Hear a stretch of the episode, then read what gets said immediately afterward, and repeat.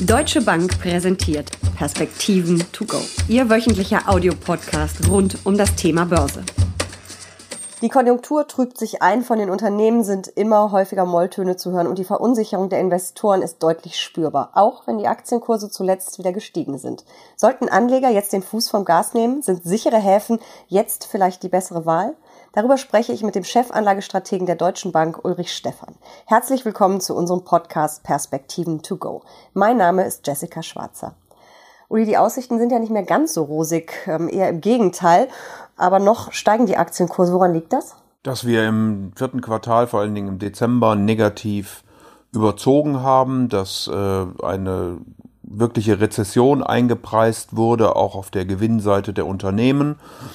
Momentan trüben sich tatsächlich die Daten fundamental ein wenig ein. Ähm, die Märkte laufen ganz gut, insofern schließt sich hier die Schere. Ähm, aber wir reden und gehen nach wie vor nicht von einer Rezession aus. Trotzdem gibt es eine ganze Menge Investoren, Anleger, die da scheinbar ein bisschen skeptischer sind. Ähm, wir sehen schon so eine leichte Flucht in diese klassischen sicheren Häfen, vor allen Dingen im vierten Quartal. Das Gold ja doch ganz schön gestiegen.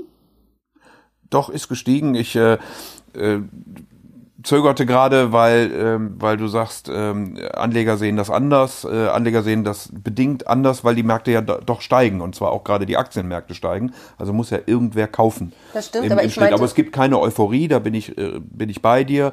Und wir haben vor allen Dingen im vierten Quartal gesehen, dass Gold seine äh, Eigenschaft als Absicherung für Eventualitäten erfüllt hat, denn äh, der Goldpreis ist im zweiten Halbjahr äh, vor allen Dingen auch gegen Ende 2018 dann doch deutlicher wieder angezogen, nachdem er vorher aufgrund von Zinsängsten gefallen war. Äh, ist das eigentlich immer ein Zeichen, dass irgendwas im Markt im Busch ist und dass Anleger dann auch äh, hier diese sicheren Häfen bevorzugen.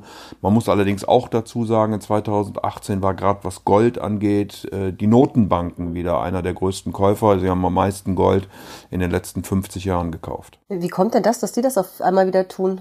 Ja, offensichtlich traut man dem Dollar und ähm, der amerikanischen Politik nicht ganz so äh, sehr, will Währungsreserven diversifizieren und geht dann auch in Gold hinein. Das scheint mir eines der Gründe zu sein. Also beispielsweise Russland hat im letzten Jahr seine Dollarbestände komplett aufgegeben in Währungsreserven und dann muss Geld ja irgendwo hin. Euro ist dann auch nicht immer so die erste Wahl. Der chinesische Renminbi ist noch nicht so weit. Und wie gesagt, da gibt es dann einige Gründe und dann baut man dann auch schon mal ein paar Währungsreserven in Gold auf. Ich tummel mich ja relativ häufig im äh, Social Media, Facebook, äh, LinkedIn, Twitter, wo auch immer. Und äh, daher kam vorhin auch meine Einschätzung mit dieser negativen Stimmung. Ähm, ich merke das schon, dass da viel darüber diskutiert wird, dass es jetzt bestimmt den großen Crash an der Börse gibt. Es war natürlich im vierten Quartal schlimmer als jetzt, aber viele fühlen sich natürlich jetzt auch bestätigt, ähm, wo ein paar schwächere Zahlen kommen und auch Konjunkturprognosen zurückgenommen werden. Und da wird eben auch ganz extrem über Gold äh, diskutiert. Ähm, ich kann ja Gold als Anlageklasse ehrlich gesagt relativ wenig äh, abgewinnen, weil es doch irgendwie platt gesagt rumliegt. Das ist, äh, bringt mir keine Zinsen. Gut, Zinsen kriege ich sonst auch nirgendwo mehr, aber es bringt mir auch keine Dividende. Und äh, als sicherer Hafen, also mich hat das ehrlich gesagt in den vergangenen Jahren nicht überzeugt. Hat auch in den letzten Jahren nicht unbedingt wirklich die Funktion einer Absicherung erfüllt. Das hat sich jetzt im letzten halben Jahr ein wenig geändert. Äh, insofern würde ich da schon ein Augenmerk drauf legen. Ich würde aber Gold vor allen Dingen kaufen unter dem Aspekt der Absicherung gegen Eventualitäten. Und wir haben ja genug, gerade politische Risiken, die im Moment diskutiert werden. Ähm, und vor dem Hintergrund finde ich es nicht verkehrt, ein bisschen Goldallokation mit in das Portfolio hineinzunehmen. Ähm, ich würde es aber, wie gesagt, als Versicherung tun. Äh, man muss dann so ähnlich darüber nachdenken wie eine Hausversicherung. Äh, die schließe ich ja auch ab und drücke nicht die Daumen, dass anschließend mein Haus abbrennt, sondern ich habe sie eben, wenn was passiert. Und äh, deswegen würde ich Gold auch nicht als großen Performancebringer ins Portfolio nehmen, sondern wie gesagt als Absicherung, als unkorrelierte Anlageklasse, wenn man so will, gegenüber Aktien und Renten. Wobei man mit Aktienanlageklasse bei Gold schon vorsichtig sein muss, weil man eben analytisch eigentlich keinen Wert ableiten kann, denn es zahlt, wie du richtig gesagt hast, weder Dividenden noch Zinsen. Also wenn ich jetzt mein Haus gegen Feuer oder was auch immer äh, versichere, dann kann ich ja relativ schnell berechnen und weiß, was mich das Ganze kostet. Ähm, wie hoch, das wäre ja dann das Äquivalent für die Kosten, wie hoch muss denn mein Anteil von Gold als Absicherung sein, dass das überhaupt Sinn macht oder funktioniert? Da gibt's ganz unterschiedliche Stimmen. Äh, diejenigen, die da konservativer sind, die auch eher am unteren Ende der Erwartungen liegen, die würden wahrscheinlich heute zehn Prozent äh, in etwa im Portfolio haben. Wie gesagt, ich würde es nicht übertreiben. Ich glaube, es gibt auch noch andere sichere Häfen, in die man investieren kann, die möglicherweise aber bessere Renditechancen haben als Gold.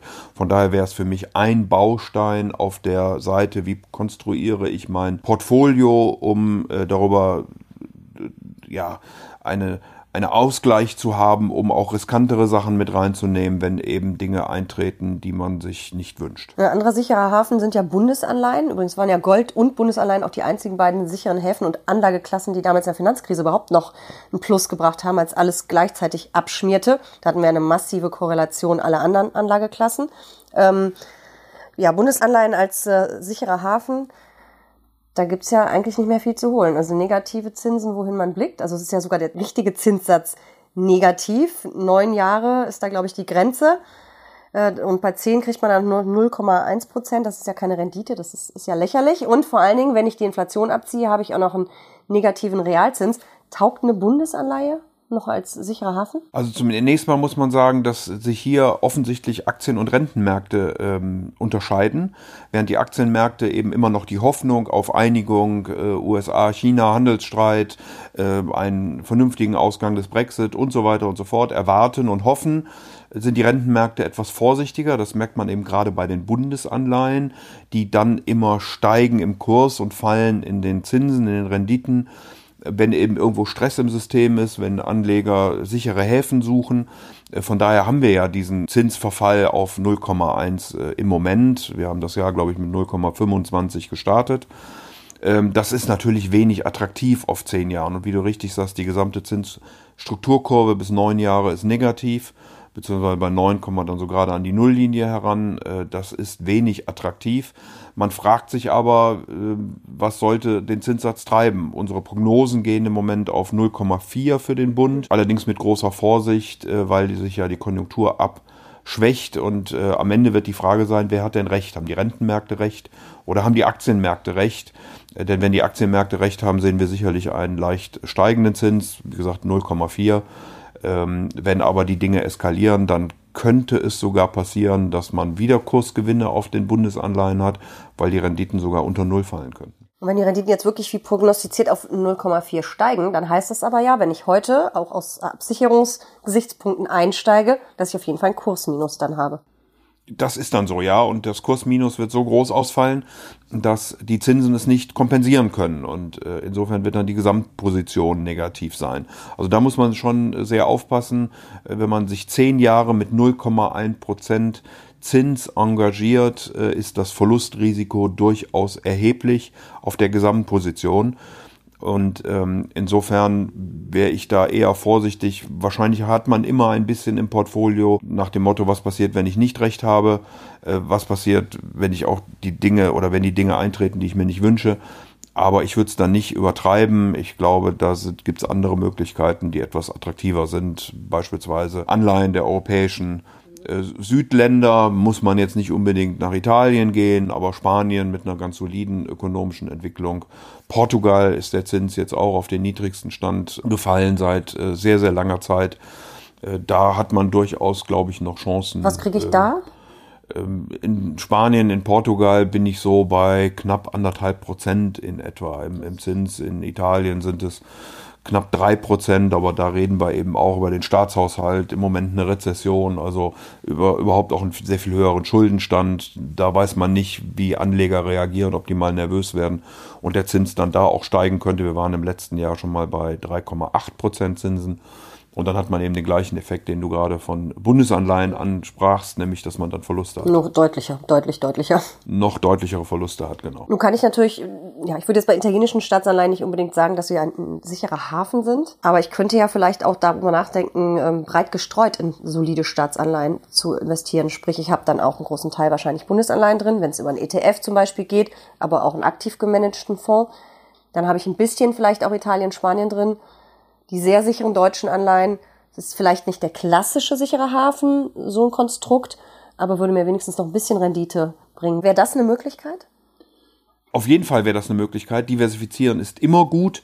Äh, man hat dann äh, sozusagen seine Chancen und seine Risiken ein wenig verteilt und äh, das macht immer Sinn im Kapitalmarkt. Ähm, insofern, ja, würde ich auch solche Werte herbeiziehen. Die Frage ist dann, ob man das rein im Euro machen will oder ob man auch ein Stück weitergeht über den Dollar, wenn etwas mit Brexit sein sollte oder den Schweizer Franken, ob man sogar die Emerging Markets, wenn die amerikanische Notenbank jetzt die Zinsen weniger anhebt. Wow, die Emerging Markets als sicherer Hafen? Gut, als sicherer Hafen, ich nehme das, nehm das gerne zurück. Äh, es ist eine Renditechance, die man dann hat äh, in einem insgesamt ausgewogenen Portfolio. Ein anderer sicherer Hafen, ganz klassisch Beton und Steine, Immobilien. Ähm, das wäre vielleicht auch noch was, wohin ich im Augenblick flüchten könnte, wenn es mir an der Börse gar zu heiß wird. Ja, aber auch da muss ich natürlich genau gucken, wo ich denn dann engagiert bin. Äh, in London beispielsweise sind die Preise im Moment eher nicht steigend, was natürlich auch an den politischen Diskussionen oder mit den politischen Diskussionen zusammenhängt. In Deutschland werden sie wohl weiter steigen. Wir bauen einfach zu wenig. Ähm, wir haben teure Bauvorschriften. Wir haben eine Kapazität im Bau, also Handwerker, die am Anschlag sind. Und insofern äh, werden voraussichtlich die Preise in Deutschland äh, weiter steigen. Ähm, und dann sollte man auch aus meiner Sicht, gerade vor dem Hintergrund all der Dinge, die wir diskutieren, ein Stück weit äh, Immobilien mit im Portfolio haben, wobei dann immer die Frage ist, wie man es eben genau umsetzen kann. Also Gold, Bundesanleihen, Klammer auf, europäische Anleihen mit solider Bonität, Immobilien, das sind äh, unsere drei sicheren Häfen, die wir identifiziert haben. Das ist natürlich die Frage, ob man überhaupt dringend und zwingend im Augenblick einen sicheren Hafen braucht. Ähm, aber Unsicherheit ist halt da. Muss ich meine Aktienquote ein bisschen zurückfahren? Also die Frage der, ähm, wie viel Sicherheit ich denn brauche und wie viel sichere Häfen, ist wahrscheinlich immer vom Anlagehorizont und natürlich von den Risikopräferenzen insgesamt abhängig. Wir wissen statistisch, äh, dass Aktien auf lange Sicht ähm, die beste Anlageklasse sind mit der höchsten Renditeerwartung dass sie, wenn man zumindest sich die Vergangenheit anguckt, nach 13 Jahren noch nie negativ waren. Aber zwischendurch übelst geschwankt sind. Aber zwischendurch stark geschwankt sind, überhaupt gar keine Frage.